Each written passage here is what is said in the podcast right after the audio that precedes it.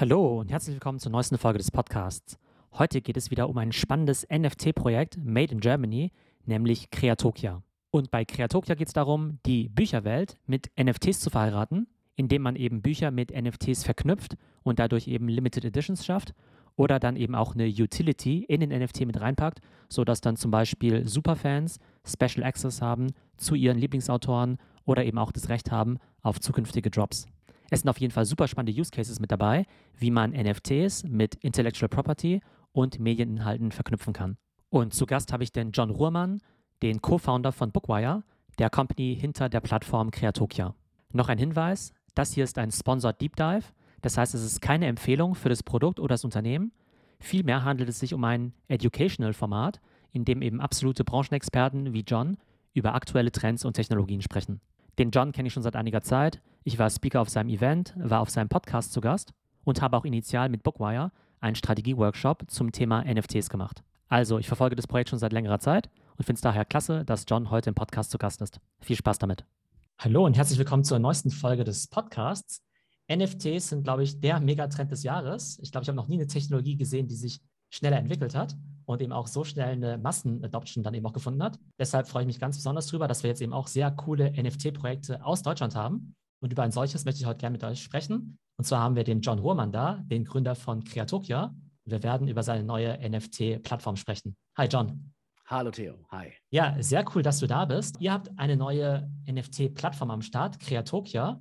Wir werden gleich ein bisschen über dich sprechen, über deinen Background, wo ihr auch herkommt. Aber sag doch erstmal in einem Satz, was ihr mit Creatokia vorhabt. Ja, wir haben mit Creatokia vor, quasi die nächste Stufe des digitalen Publishings einzuläuten. Also wir kommen eigentlich aus der Buchbranche oder auch aus der Hörbuchbranche, also Literatur oder Informationen.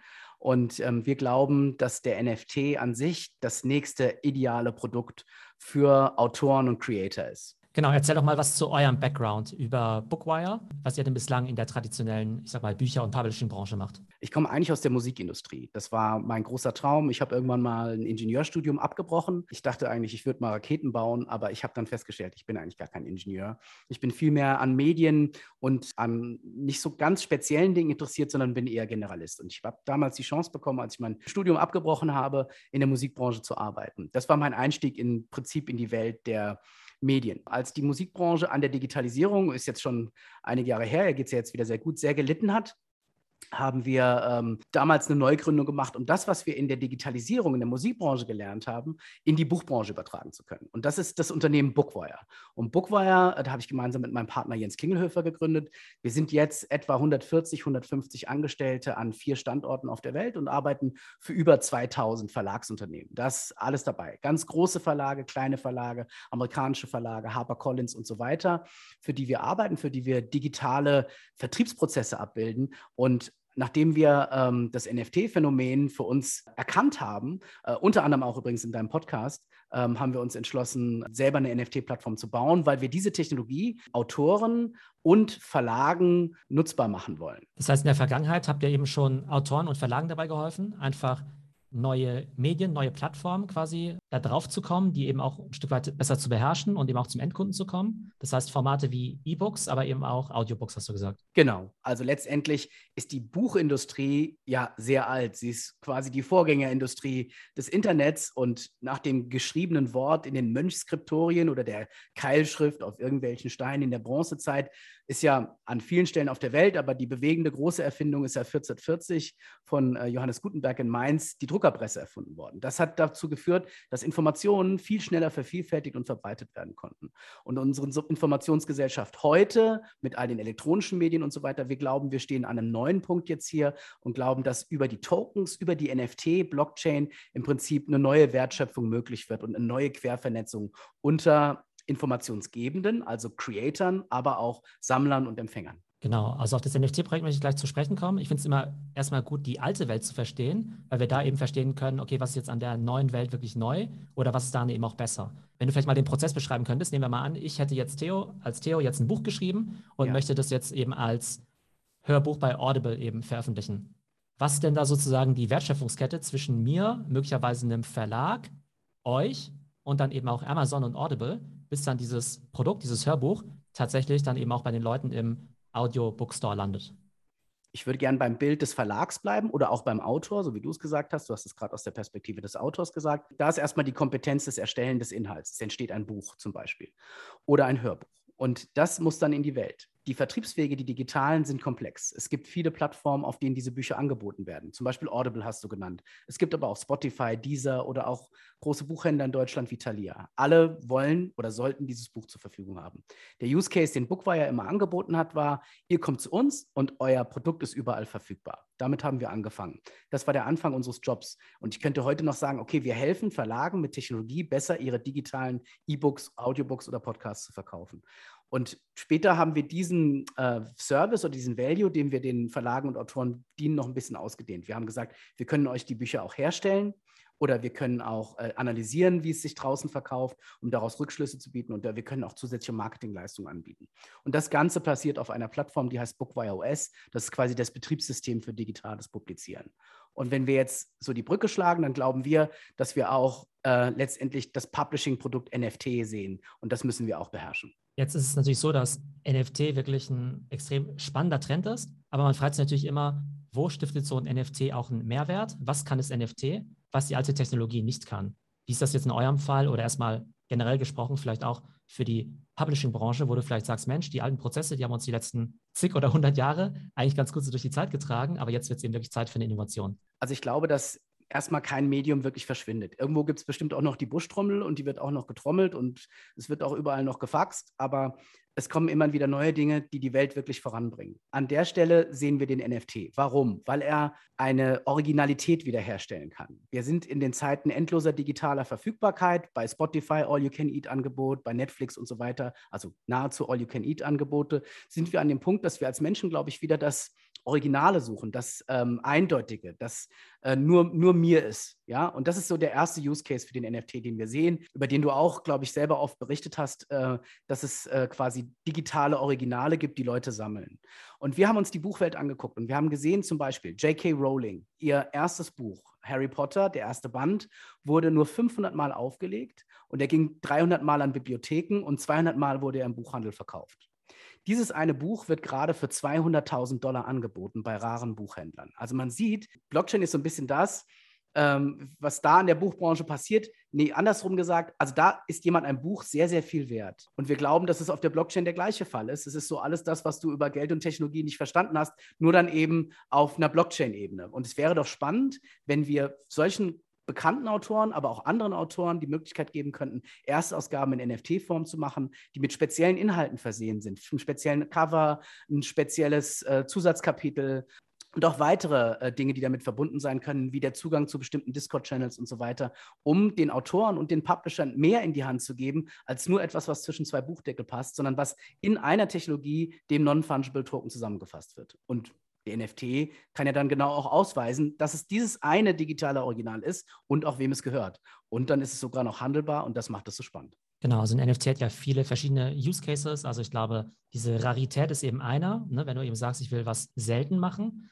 Aber Seltenheit soll ja auch kein Selbstzweck sein, sondern du willst ja auch noch zusätzliche Utility haben. Ne? Und zu diesen Utilities, über die sprechen wir gleich noch, ne? aber dass du eben Zugang zu bestimmten Kanälen vielleicht hast, ähm, dass du vielleicht das Anrecht hast auf künftige Jobs eben auch in der Zukunft. Aber alleine, wenn wir jetzt mal über dieses Thema Sammeln sprechen, jetzt hast du ja vorhin gesagt, J.K. Rowling, die erste Edition ist vielleicht 200.000 wert. Jetzt mal abgesehen davon, dass J.K. Rowling selbst sehr viel Geld hat, ja, und ja. nicht irgendwie auf irgendwelche An Einnahmen davon angewiesen ist, ist ja der Regelfall, dass so ein Autor eben diese Bücher irgendwann mal billig verkauft hat, die vielleicht irgendwann sehr, sehr wertvoll werden, wie ähnlich auch bei Künstlern, und die ja eben nichts davon haben. Und beim NFT hast du das schöne Ding, dass du in den Smart Contract ja reinschreiben kannst, bei jedem Weiterverkauf geht eine Royalty, also ein bestimmter Betrag X, eben an den ursprünglichen Creator oder Künstler. Ist das bei euch dann auch der Fall? Genau, das ist der Fall. Deswegen, man muss auch sehr vorsichtig sein mit diesem Kryptokapitalismus, der da passiert. Es sind jetzt einfach sehr, sehr hohe Zahlen in der Luft gewesen auch ist ein ganz eigenes Thema, darüber zu reden, wo das herkommt und ob das wirklich jedem Projekt so geht oder vielleicht nicht allen Projekten. Aber das Spannende ist das, was du beschreibst, dass wir auch jetzt einen unbekannten Autor, der am Anfang seiner Karriere steht, oder einen kleinen Verlag, die einen kleinen Katalog haben, äh, die Möglichkeit geben, dezentral, also direkt an Interessierte über den NFT ihre Inhalte zu verkaufen und wenn es später weiter verbreitet wird, nochmal daran zu partizipieren. Das ist etwas, was mit dem E-Book nicht geht. Wenn du ein E-Book kaufst, das ist ja auch ein fairer Deal, dann kriegst du eine Leselizenz und darfst das lesen. Aber ansonsten war es das damit. Und ähm, wenn man jetzt hingehen würde und sagen würde, ich fand zum Beispiel ein Buchprojekt, was wir auf Creatokia klar auf der Roadmap haben, wenn ein Verlag kommt und sagt, dieses Buch kann ich sowieso nur herstellen, wenn ich 1000 Believer habe, dafür gibt es dann aber auch erstmal nur 1000 Originale, dann ist das eben auch ein interessantes und spannendes Token-Projekt, das man erst so realisieren kann über den Verkauf von Tokens, was sonst nicht möglich wäre. Das ist jetzt ein weiterer Aspekt, so quasi ein Token-Crowdfunding-System. Aber in der Tat ist das Partizipieren an der Wertsteigerung eines Publishing-Produktes für die Beteiligten ein echter Gamechanger, was es so vorher nicht gab. Dieses Thema mit Büchern jetzt zu handeln, beziehungsweise Limited Editions, ist das denn in der traditionellen Buchwelt schon so ein großes Thema? Man kennt es ja von, von Sneakern, man kennt es von Basketballkarten, von Uhren, aber bei Büchern war es noch gar nicht so präsent. Ich glaube, die Buchwelt ist so breit und so groß an Inhalten, dass es einfach darauf ankommt, was man sich anschaut. Es gibt sicherlich starke Welten. Und äh, neulich ist hier der Spruch gefallen, die Literatur ist eigentlich das wahre Metaverse, ja. Dass man äh, so starke imaginäre Welten, ich wechsle jetzt mal zu was anderes, auch wenn es nicht aus dem Buch entstanden ist, sondern aus dem Film. Nehmen wir an Star Wars oder Disney ist sowieso jetzt ja auch in die NFT-Welt eingestiegen. Es ist genauso gut auch möglich, nicht das Buch zu ver-NFTen, sondern auch Figuren in einem Buch als NFT anzubieten, zum Beispiel, weil die Leute sich als Fan damit identifizieren wollen. Ja, und man stelle sich vor, dass äh, eine gewisse Geschichte von einer gewissen Figur nur als NFT verfügbar ist. Oder man nehme jetzt einen Comic-Verlag, der eine Community, wir kennen ja auch diese ganzen Cosplay-Leute, ja, äh, bilden will über einen NFT, der auch wieder mit einer Figur verbunden ist und mit einer damit verbundenen Geschichte, die man hören oder lesen kann.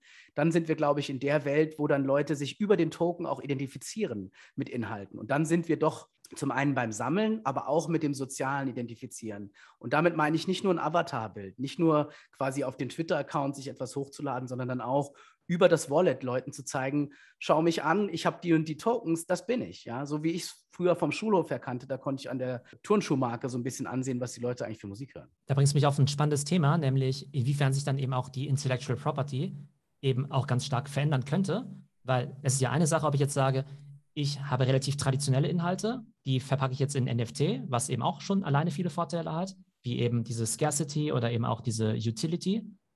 Aber was ich jetzt ja gerade sehe, gerade bei so NFT-Native-Projekten, sind solche Sachen wie Board Ape Yacht Club, wo du ja 10.000 Affen hast und wenn du aber den Affen kaufst, dann gehört der dir. Und du kannst damit machen, was du willst.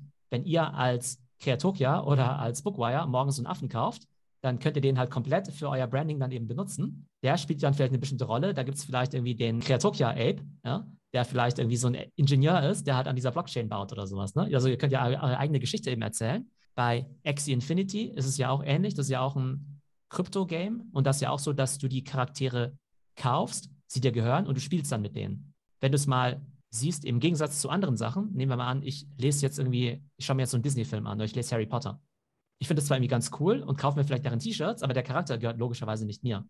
Wenn ich ein Computerspiel spiele wie Fortnite, dann kaufe ich die ganzen Skins. Die Skins gehören aber nicht mir. Ne? Das heißt, ich werde mich doch viel mehr mit einer IP identifizieren, die mir gehört, wo ich vielleicht auch noch irgendwelche Rechte habe, vielleicht sogar irgendwelche Publishing-Rechte, mit denen ich irgendwas machen kann. Und von daher würde ich vielleicht den Case bei euch sogar so sehen, dass man vielleicht sagen könnte, okay, ähm, ihr seid jetzt vielleicht keine Plattform oder ein Dienstleister, um in Anführungszeichen jetzt nur traditionelle Medien jetzt irgendwie auf ein NFT-Format zu bringen, sondern wenn ich jetzt morgen Lust habe und mein eigenes Herr der Ringe erschaffen möchte mit all diesen Charakteren, dann brauche ich eben den Dienstleister, also jetzt nicht speziell auf euch jetzt gemünzt, ne? aber ich brauche dann ja jemanden, der mir hilft, quasi diese Vision zu verwirklichen. Und dann habe ich irgendwie meine Story, meine Charaktere und dann habe ich irgendwie meinen Frodo in meiner neuen Story und den kauft vielleicht jemand, aber macht aus diesem Frodo was ganz anderes. Und es gibt zwar einerseits dieses kollektive, diese kollektive IP, aber ein Stück weit kann jeder so seine eigene Fanfiction damit machen und hat natürlich ein Eigeninteresse daran, das weiter voranzutreiben. Viel mehr als jetzt mit einer traditionellen IP, die eben jetzt nur einer Person, J.K. Rowling, oder einer Person eben Disney gehört. Sehr richtig. Also äh, ich bin gleich super excited darüber, weil wir sehen diesen Case ganz klar auch. Auch wenn wir natürlich mit Bookwire eine traditionelle Kundschaft haben, die besondere Inhalte ihren Fans und Lesern anbieten will und sich das NFT dafür super eignet, ist es genauso gut möglich, wie du es eben beschrieben hast, eine Welt aufzumachen und zu sagen, ihr macht alle mit. Ähm, das sieht man auch teilweise. Es gibt ein anderes tolles NFT-Projekt, das heißt The Forgotten Runes. Da kann man so Magier und Hexen kaufen und Gegenstände. Und äh, einer meiner Freunde hat zum Beispiel ähm, dort eine Hexe gekauft und entwickelt jetzt deren Geschichte, hat einen Twitter-Account für die aufgesetzt und hat, ähm, ich glaube, bei äh, Decentraland ein, ein Stück Land für sie gekauft und baut das da drauf und wird jetzt auch schon gefolgt von Forgotten Runes, die gesehen haben, jemand macht etwas mit der Figur und baut für die Figur weitere Pixelart und so weiter.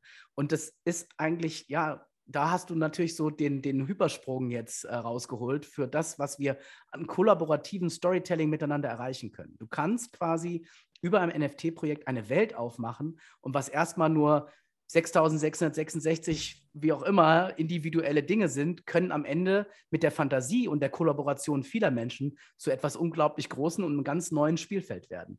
Das ist, glaube ich, dann das 2.0 von dem 1.0, was NFT-Erstauflagen von Büchern sind. Und da wollen wir hin. Und dafür müssen wir die Technologie beherrschen beherrschen ist ein schreckliches Wort, wir müssen die Technologie können, ja, und wir müssen auch die Communities dafür haben, die Lust haben auf solche Dinge. Und daran wollen wir arbeiten, dass die Menschen zusammenkommen, um miteinander Mehrwerte zu schaffen. Das ganze Ökosystem ist ja noch extrem jung, ne? Also all diese Bausteine, Technologie, Community, die muss man natürlich auch erstmal ja letztendlich bauen und eben auch verstehen, wie du schon gesagt hast. Was mich jetzt interessieren würde, jetzt einfach mal so auch damit die Zuhörer noch mehr über diesen Prozess auch lernen. Ne? Ihr seid jetzt ja seit Monaten eben mittendrin wirklich eben eine neue Plattform zu bauen. Und da stellen sich natürlich auch am Anfang total viele Fragen, wie was für eine Art von NFT wollen wir da überhaupt rausgeben? Welche Technologieplattform? Machen wir jetzt irgendwie Ethereum oder Solana oder Polygon? Was ist denn eigentlich mit den, weiß nicht, Energiekosten und so weiter? Ne? Das sind ja irgendwie ganz viele Unbekannte. Wie seid ihr an das Thema denn rangegangen? Habt ihr dann, ne, also findet man da Leute, die da sofort sagen, hey, da mache ich jetzt irgendwie mit und sind irgendwie Teil des Teams? Arbeitet ihr da weltweit mit Freelancern zusammen? Wie habt ihr euch diesen technischen Herausforderungen gestellt? Du hast jetzt natürlich ganz viele Dinge angesprochen, worüber man ganze Workshops veranstalten könnte. Ähm, wir haben das Glück, dass wir schon eine Firma von einer gewissen Größe haben. Wir waren ein Startup und wollen auch immer noch diesen Geist haben. Also haben wir uns natürlich externe Experten gesucht, mit denen wir darüber gesprochen haben, die uns inspirieren, auch schon mit dem, was sie vorher gemacht haben und haben äh, erstmal interne Workshops veranstaltet, wo wir Leute, wir haben ein eigenes Development-Team, wir haben ähm, über 20 Developer bei uns, Leute von dort geholt haben und auch aus dem Team, aus dem Business Development-Team, dann äh, mein Mitgründer, der Jens und ich, wir haben uns zusammengesetzt, haben uns überlegt, erstmal, wir schauen uns diese Technologie an. Dann haben wir für uns die ersten Use Cases herausgearbeitet und dann natürlich ganz klar uns entschieden, wie können wir technisch da am leichtesten rangehen. Und dann kommen eben so ein paar Grundsatzentscheidungen. Okay, Ethereum sieht nach einer zukunftsweisenden Technologie aus, sollten wir versuchen, aber sehr teuer, aber umweltunfreundlich. Also wie kompensieren wir das, dass wir wirklich diesen CO2-Fußabdruck komplett offsetten und dabei null bleiben? Eine Frage, die wir gelöst haben zum Beispiel. Ja, wie ähm, vermarktet man sowas? Wie erklären wir überhaupt Leuten, gerade Buchleser sind ja jetzt erstmal eher, äh, hat man vielleicht nicht unbedingt äh, sofort den innovativ gläubigen Menschen vor sich oder auch bei Buchverlagen, die, die mögen schon auch gerne drucken. Wie, wie bringen wir das Thema da gut an, dass die das verstehen? Ja, das sind so Überlegungen, die du machst und dann holst du dir eben externe Experten, bildest interne Experten aus und äh, machst ein Team, das dann langsam wächst und fängst an, dann wirklich ab Monat drei der ersten Idee äh, an zu entwickeln. Ja? Und jetzt ähm, quasi am, äh, am 17. November äh, machen wir unseren ersten Drop für die Plattform und die Plattform geht live für äh, die Menschen, die mit dem Drop dabei sein wollen. Ja. Aber ich glaube, da hat sich ja auch bei euch in den letzten Monaten ja eben viel getan. Wir haben uns ja auch schon vor ein paar Monaten mal über das Thema ja auch unterhalten. Und ich finde es einfach cool, dass ihr da eben auch so dieses Commitment habt, das eben auch so durchzuziehen. Denn wahrscheinlich habt ihr in eurem Kerngeschäft ja eben schon genug Sachen zu tun. Es ist jetzt ja auch nicht so, dass man jetzt irgendwie mit Developer-Ressourcen jetzt verschwenderisch umgehen kann. Wann ist denn bei euch so der Punkt gekommen, wo ihr gesagt habt, Mensch, da, wir sind von dieser Technologie überzeugt und wollen dann jetzt eben auch ganz substanziell Geld und auch Ressourcen da rein investieren. Denn man hätte ja auch sagen können, ah ja, cool, NFT, gucken wir mal und in 2023, da gucken wir mal, was draus geworden ist. Und dann können wir es unseren Kunden immer noch anbieten. Also der Punkt war sehr früh da, weil du hast ja oft, wenn du in einer Organisation tätig bist oder mit deinen Freunden oder äh, Kollegen unterwegs bist, hast du die Situation, vielleicht ist einer im Raum begeistert. Aber bei uns waren alle im Raum begeistert von den Möglichkeiten, die wir gefunden haben. Und dann musst du einfach dich na, diesem Fluss irgendwie hingeben. Wir haben natürlich auch Gesellschafter, mit denen wir darüber gesprochen haben und alle haben die Chance gesehen. Und wir waren noch ein bisschen früher dran. Jetzt war es ja sogar in der Bildzeitung oder im ZDF Morgenmagazin mit über NFTs gesprochen. Das heißt, da ist gerade so ein Punkt, wo es, wo wirklich was passiert, wo es Mainstream wird und wo man die Technologie den Leuten erklären muss, damit sie nutzbar wird. Und vielleicht das wird sich auch noch mal vielleicht ändern was da, was NFTs können. Ja, also in den Nullerjahren waren es die Klingeltöne. Das interessiert heute keinen Menschen mehr. Aber die Technologie über mobile Carrier äh, äh, Medien zu den Menschen zu bringen, die bleibt. Deswegen ähm, aus dem Technologieaspekt heraus ist, glaube ich, die Blockchain-Anwendung und der NFT ein echter Evergreen und der wird bleiben und deswegen beschäftigen wir uns damit. Ich glaube, Begeisterung ist ein guter Punkt, den du angesprochen hast. Das ist halt wirklich halt so ein Space, der die Leute begeistert und dass, wenn du einmal anfängst, darüber nachzudenken, du eigentlich gar nicht mehr aufhören kannst. Ne? Bei mir ist es ja ähnlich, dass ich ja prinzipiell ja über ja, mich für viele verschiedene digitale Trends eben interessiere. Und dann war es halt bei NFT irgendwann auch so, dass ich halt die ganze, jetzt quasi fast nur noch das mache. Man merkt es aber auch bei vielen Venture Capital Investoren. Ich folge ja ganz vielen von denen auf Twitter und da habe ich eben auch gemerkt, in der Vergangenheit haben die super erfolgreich in Software as a Service, in Marketplaces, in Creator Economy und so weiter eben investiert. Und jetzt sagen sie entweder, okay, sie sind jetzt irgendwie all in Krypto oder sagen Creator Economy in Kombination eben mit Krypto. Das finde ich eben total spannend. Und es kann natürlich sein, dass wir alle kollektiv total falsch liegen, ja, dass es einfach eine riesige Echo Chamber ist, ja, und es die ganze Zeit Confirmation Bias ohne Ende gibt. Das ist irgendwie eine Möglichkeit. Und die andere ist halt einfach, das ist halt eine weltverändernde Technologie, dieses ganze Web 3, genauso wie es das Internet dann eben auch war vor, weiß nicht, 20 Jahren. Und dass halt all diese Dinge so eintreten werden, wie man es jetzt denkt, beziehungsweise noch viel, viel größer werden. Denn selbst als Steve Jobs damals das iPhone gelauncht hat, hat er keine Ahnung gehabt, dass es halt irgendwann mal einen App Store geben wird, der äh, Millionen von Apps geben wird. Ähm, also wie gesagt, also entweder wir sind da wirklich früh an einem gigantischen Trend dran oder wir irren uns alle kollektiv, aber dann ist auch gut, dann haben wir wenigstens was gelernt. Genauso sehe ich das auch. Also es kann ein wunderbarer Epic Fail werden und äh, je größer das Scheitern, desto größer waren die Ambitionen, aber das macht ja den Plan und die Idee nicht kleiner. Und ähm, also ich bin schon relativ überzeugt davon, dass uns das ganze Thema eine gewisse Weile begleiten wird und vor allen Dingen, dass Leute das, was du eben beschrieben hast, damit kreativ werden, ja, und auch Industrien, die das für sich noch nicht gesehen haben, das nutzen werden, äh, weil sie einfach Möglichkeiten dafür sich sehen, eben den Wert, um es den selbst geht, über diese Token-Technologie an, an, die Leute zu bekommen. Ja? Und wenn man das mal verstanden hat, wie das, glaube ich, funktioniert und was man da für Mittel nutzen muss, um äh, Tokens zu veröffentlichen, dann wird das, wird das funktionieren. Was mir jetzt gerade gekommen ist, jetzt gibt es eine neue Technologie und die müssen wir natürlich irgendwie Leuten erklären und näher bringen, auch ein Stück weit eben das Onboarding machen. Und das ist ja immer irgendwo schwierig, ne, wenn du halt ganz neu mit irgendwas kommst. Trotzdem gibt es natürlich Zielgruppen, die sind affiner und weniger affin. Und wenn ich jetzt gerade an Bücher denke, dann stelle ich es mir relativ schwierig vor, jetzt so diese Spiegel-Bestsellerliste zu nehmen, deren Leser, so wie ich mir das gerade jetzt vorstelle, und denen jetzt irgendwie zu erklären, hey, hier äh, Metamask und Ethereum und Minte mal und so weiter. Und wenn ich mir jetzt aber Leute vorstelle, die irgendwie Fantasy lesen oder Anime und so, ist vielleicht für die vollkommen normal. Das heißt, auch da finde ich es strategisch total spannend zu sagen, okay, auf welche dieser Zielgruppen, sowohl Autoren als auch Leser, gehen wir denn zuerst mit so einer Geschichte? Wie denkst du darüber nach? Wir versuchen tatsächlich bei Creatopia das alles zu machen. Also wenn man auf creatopia.com schaut, dann sind dort viele Erklärungen drin. Wie mache ich ein Wallet? Was ist ein Wallet? Ja, du bist ein Autor. Was bringen NFTs für dich? Du bist ein Publisher, also ein Verlag. Was bringen NFTs für sich? Die Mission bei Creatopia ist jetzt nicht unendlich Tokens aus dem Stand zu verkaufen, sondern vor allen Dingen zu wissen, wir sind an einer Early Adopter Phase, wo Menschen sich dafür interessieren. Es wäre aber toll, wenn viele sich dafür interessieren würden und es auch verstehen könnten, weil es ein logischer nächster Schritt ist und Technologie ja was Spannendes sein kann, ja. Und da ganz klar sind wir da auch ein bisschen so Technologie-Evangelisten, ja, und versuchen den Leuten zu erklären, wie es funktioniert, damit sie später damit Spaß haben und äh, oder etwas haben, was sie vorher dachten, niemals besitzen zu können oder zu wollen, es dann aber total sinnvoll finden. Das ist letztendlich äh, der Ansatz auch für Creatopia. Und das kann quasi für die Menschen sein, die bestenfalls vorher auf ihrem Kindle oder Tolino Reader mal ein E-Book gelesen haben, aber dann eben eine ganz spezielle Ausgabe von ihrer Lieblingsautorin oder ihrem Lieblingsautor haben wollen.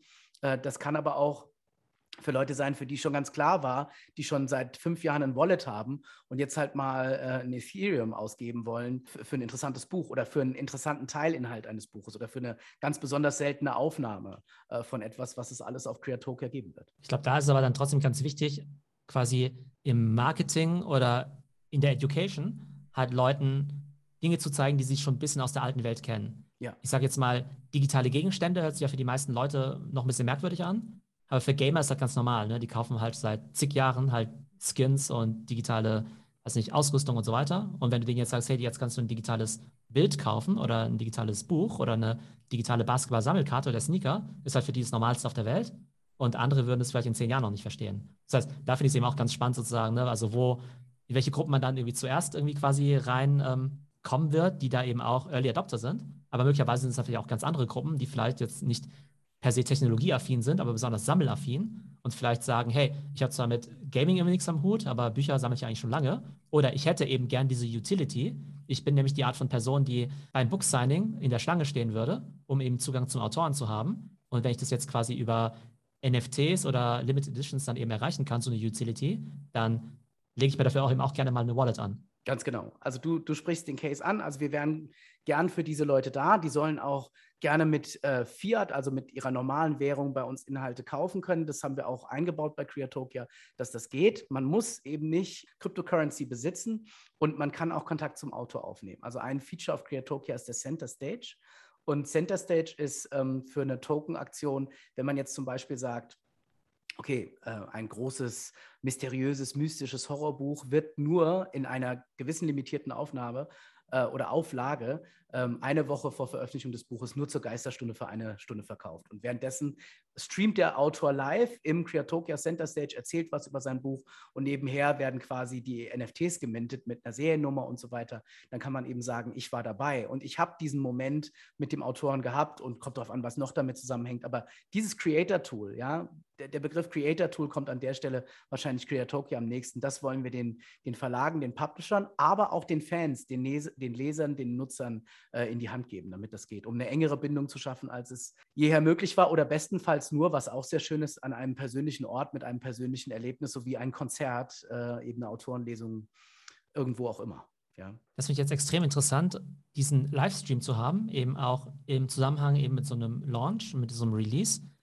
Wie kann ich mir das jetzt vorstellen? Also ich kenne es ja sozusagen aus meinen Krypto-Projekten, also die ich ja sozusagen kaufe oder spannend finde.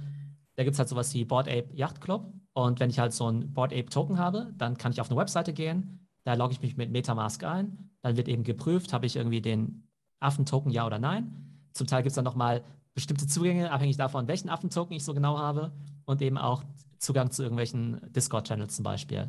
Als Beispiel, bei Board Ape ist es so, da gibt es verschiedene Discord-Channels, wo man eben Affen kaufen oder verkaufen kann. Und in den Channel, wo man eben Kaufgesuche reinstellt, kann jeder reinschreiben, ich möchte gerne einen Affen kaufen. Da, wo du aber Affen verkaufen kannst, da musst du dich erstmal verifizieren lassen, dass du überhaupt einen Affen hast. Weil du willst ja keine Leute, die jetzt irgendwie Affen verkaufen, die sie gar nicht besitzen. Also du willst ja keine Betrüger haben. Das heißt, da wird dann quasi über so ein Tool, Collabland, eben verifiziert, hat der Theo überhaupt diesen Affen-Token und nur dann kann er da überhaupt was reinstellen. Wie kann ich das bei euch vorstellen? Habt ihr dann quasi auch sozusagen NFT, Gated Access? Habt ihr dann eine Plattform, wo man sich mit Metamask einloggt und nur dann darf ich beim Livestream von Autor XY von, weiß nicht, Cornelia Funke äh, oder J.K. Rowling dann teilnehmen? Wir haben eine Anfangsphase von Creatopia, wo wir wirklich nur interessierten Nutzern, also die sagen, ich glaube an den Case, ähm, ich glaube daran, dass Bookwire mit zum Beispiel dem Zugang zu Verlagen und zu Autoren und weil die ja schon etabliert sind in dem Bereich, ähm, das auch schaffen, da einen wirklichen Mehrwert zu machen und einen Unterschied zu bringen. Für diese äh, Nutzer haben wir diesen Key to Creatopia gebaut und das gibt es eben nur 7777 Mal. Und am Anfang werden nur Tokenholder dieses Keys auf die Plattform können. Das ist auch wichtig, weil wir wollen es jetzt erstmal in der Anfangsphase eben nur den wirklich Interessierten zeigen. Und die haben dann auch Zugang zu den ersten speziellen Inhalten. Da gibt es auch einen Free Drop eine Woche nach Veröffentlichung des Key to Creatopia, was am 17. November um 17.17 Uhr 17 der Fall ist. So, ansonsten kann dieser Token, der wird zeigen, was die Plattform eigentlich vorhat. Also man kann mit den Rarities, je nachdem wie rar das ist, was ich da äh, kaufe, unterschiedliche Nutzungsmöglichkeiten bekommen. Zum Beispiel, man kommt eben nur in diesen gewissen Discord-Channel rein oder man kann eben früher einen gewissen Drop kaufen. Also Creatokia wird jeden Mittwoch äh, eine, einen Drop bringen oder mehrere Drops in verschiedenen Varianten. Und ähm, wenn man einen gewissen Token hat, hat man früher Zugriff zum Beispiel darauf oder hat, wie ich eben beschrieben habe, auch Zugriff auf gewisse äh, Kommunikationskanäle. Wenn die Plattform größer wird und auch das Drop-Volumen größer wird, dann können wir es auch anderen Leuten größer anbieten. Und es ist ganz klar auf der Roadmap, dass wir in der ersten Jahreshälfte 2022 dann die Plattform für alle öffnen und wirklich jeder auch ohne Token da drauf kann. Aber sonst vorher wird es noch nicht gehen, weil wir auch ja, wir wollen stabil sein, wir wollen experimentieren, wir wollen eine, eine, Community haben, die sagt, da bin ich dabei, das finde ich spannend. Aber dieser Login wird ja dann tatsächlich über den Token stattfinden. Ja. Okay, ja. Genau. Ja. Und wie macht ihr das technisch dann? Also, du, du, hast ja vorhin kurz Ethereum erwähnt. Also, ja. Seid ihr jetzt auf Ethereum oder seid ihr ja, auf wir, genau, oh, ja, Sidechain, stimmt. oder? Ja, ja, genau. Nein, wir, wir benutzen die Ethereum Blockchain. Ja, Ja. Das, wir haben uns sehr früh dafür entschieden. Trotz ähm, hoher Gas-Fees sind wir der Meinung, dass ähm, spätestens bei den nächsten Auf Ausbaustufen von Ethereum ähm, das äh, für uns am besten funktioniert, das System. Und mit diesem Token äh, kannst du dich auf Creatokia äh, verifizieren, sonst kannst du dir ähm, keinen Account anlegen. Okay, das heißt, ihr released jetzt eben diese 7777 Crea Genau. Tokens. Das Ja. sind quasi die Token von eurer Creatokia-Plattform. Die kauft man sozusagen wie ein klassisches NFT-Projekt, sage ich jetzt mal, äh, mit Ethereum. Die haben verschiedene Rarities, die kann ich dann auch später auf OpenSea handeln und kann mich dann damit einloggen, um dann eben an diesen Büchern-Drops oder anderen sozusagen Utilities teilzuhaben. Ähm, Richtig, genau. Und um es ein bisschen, wenn du möchtest, kann ich es ein bisschen genauer erklären, was das für Tokens sind. Also es sind 3333 schwarze Tokens, die stehen für die Druckerschwärze. Es sind äh, 2222 holzfarbene Tokens, sind so 3D-Tokens, die sich so drehen. Ähm, die stehen quasi für den Zellstoff, für das Papier. Dann sind es 1111 Bleitokens, die für das Setzmaterial der Druckerpresse steht. Gold für den Wert aller Veröffentlichungen äh, gibt es 999 Tokens, 111 in blauer Tinte, um so ein bisschen die Originalität des Autoren darzustellen und einen Space Token für den einen Super-User, wo wir jetzt noch nicht verraten können, was der für besondere Fähigkeiten hat. Und das sind die Rarities, die aufeinander aufbauen. Das sieht man auf der Landingpage, wenn man auf creatokia.com sieht, wie die verteilt sind und nochmal die Geschichte dazu. Okay, sehr cool. Das heißt, ich werde dann genauso wie ich bald Affen kaufen kann, quasi eure Token mit der unterschiedlichen Rarity auf äh, OpenSea und auf Rarity Tools und so weiter anschauen kann. Das ist der Plan, genau. Ja, sehr cool. Jetzt berechtigt mich das ja quasi daran, an irgendwelchen Jobs zu partizipieren. Wenn du jetzt aber sagst, ihr habt jetzt jeden Mittwoch zum Beispiel einen Job, sind das dann noch normale Bücher oder haben die auch alle schon NFT dahinter? Nein, das sind alles NFTs, also ist überall ein NFT dahinter. Es wird bei uns, Mittwoch ist Drop Day bei Creatokia. Da kommen regelmäßig im Moment noch kuratierte Veröffentlichungen raus, also Sachen, die wir eingekauft haben, seltene Dinge oder gemeinsam entwickelt haben mit Verlagen oder ähm, ganz selbst entwickelt haben, sogenannte Creatokia Originals. Und ähm, wir haben also eine große Wette darauf, dass das, was wir da machen, von hohem Wert ist für Leute. Und da sind wir wieder bei dieser Wertdebatte. Warum sollte jemand ein NFT kaufen? Naja, weil er sich eben damit identifizieren will. Wer daran interessiert ist, meldet sich einfach bei unserem Newsletter an und sieht dann, ob das für ihn Sinn macht oder nicht. Ja, genau. Das machen wir jeden Mittwoch. Sind alles NFTs, ist danach auch alles auf der Blockchain handelbar. Nur quasi der Gateway für das Produkt ins Metaverse ist dann eben Creatokia. Wir versuchen diese Welten der Literatur oder auch der Sachbücher oder der besonderen Recordings, die es auch gibt, verbunden mit Artwork zu bridgen, äh, über Creatokia da eben diesen Ansatzpunkt zu schaffen, dass Creator dort oder Publisher oder Autoren ihre Sachen dort veröffentlichen können, die danach eben frei die Blockchain roamen können sozusagen und äh, durchstreifen. Das heißt, zu jedem dieser genau, Drops wird es eben eigene NFTs geben und die sind dann auch Ethereum-basiert. Richtig. Okay, das heißt, wenn ich jetzt mit euch jetzt mein Buch veröffentlichen würde in, weiß nicht, x Monaten, dann gäbe es jetzt irgendwie das Theo-Buch über die NFT-Bibel und dazu gäbe es dann zum Beispiel 500 verschiedene NFTs, die man dann zusätzlich zu diesem Buch oder Audiobuch kaufen könnte.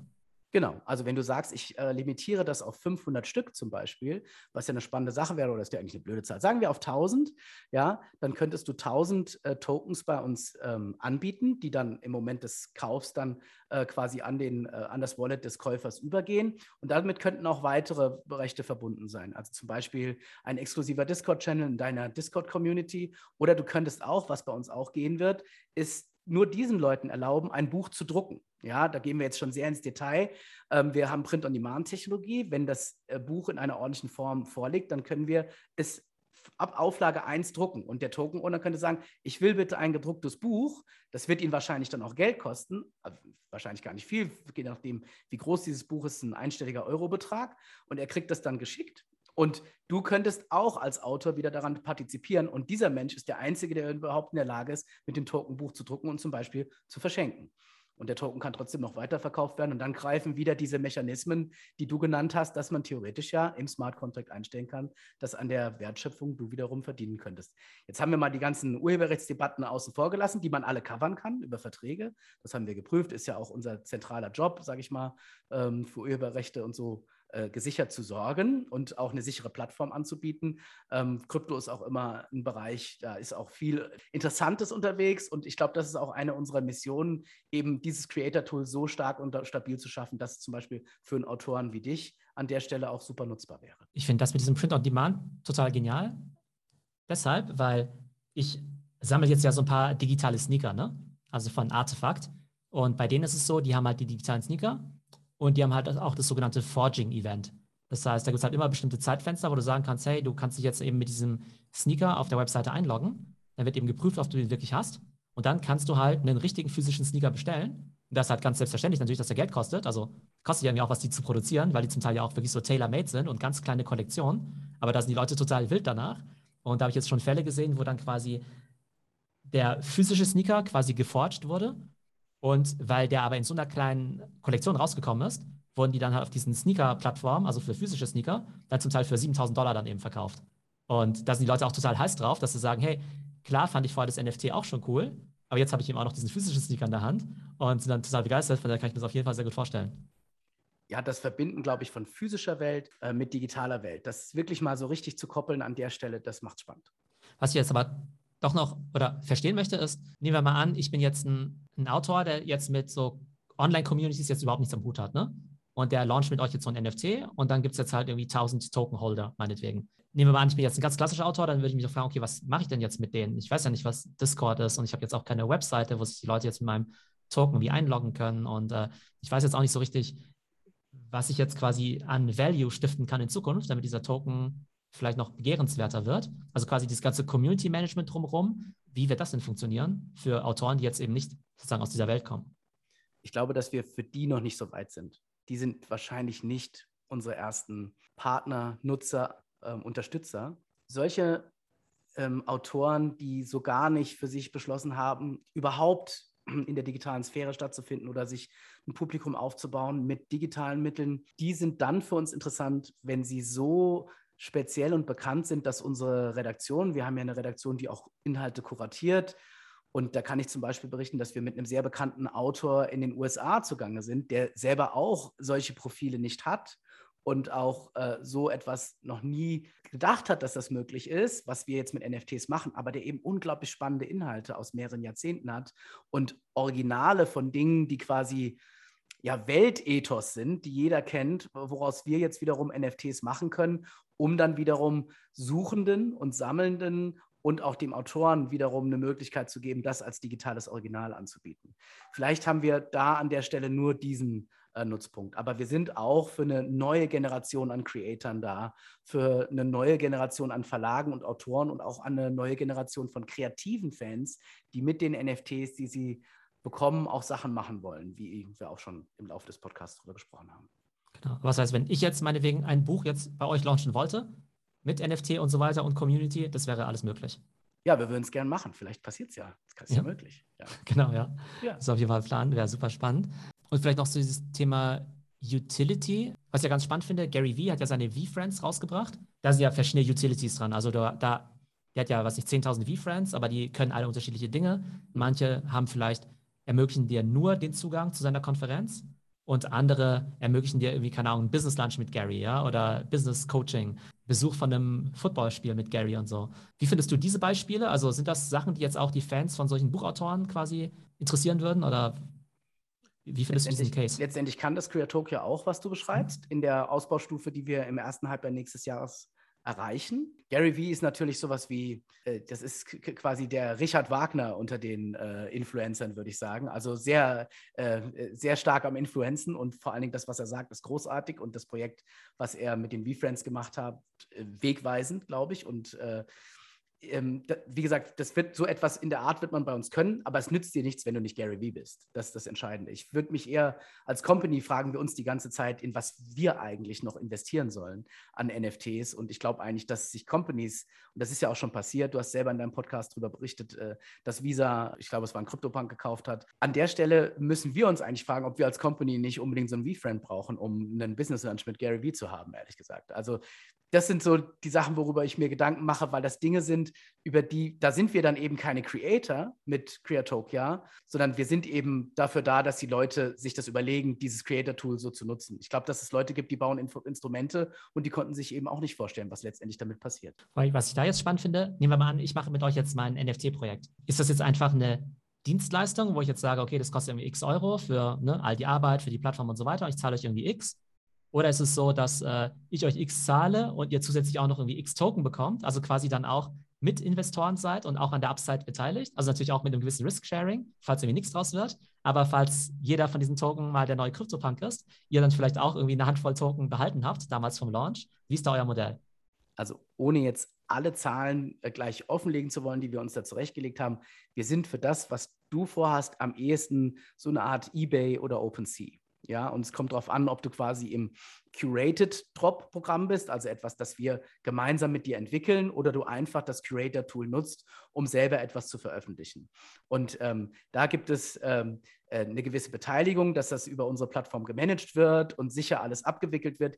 Wir, Creatokia ist da mehr so etwas wie ein Agent, also nicht quasi etwas, ein Shop, äh, wo du etwas reinstellst, sondern äh, eine Plattform, die etwas für dich vermittelt und dafür eine technologische Grundlage zur Verfügung stellt. Entsprechend ist unsere Beteiligung niedrig und nicht so wie zum Beispiel ein Galerist. Ja, man kennt das aus der Kunstindustrie. Das hat aber auch seinen Sinn, warum das so entstanden ist. Ich will das jetzt nicht in Frage stellen, aber man weiß zum Beispiel, Kunstgaleristen verdienen durchaus mal 50 Prozent am Werk, das verkauft wird.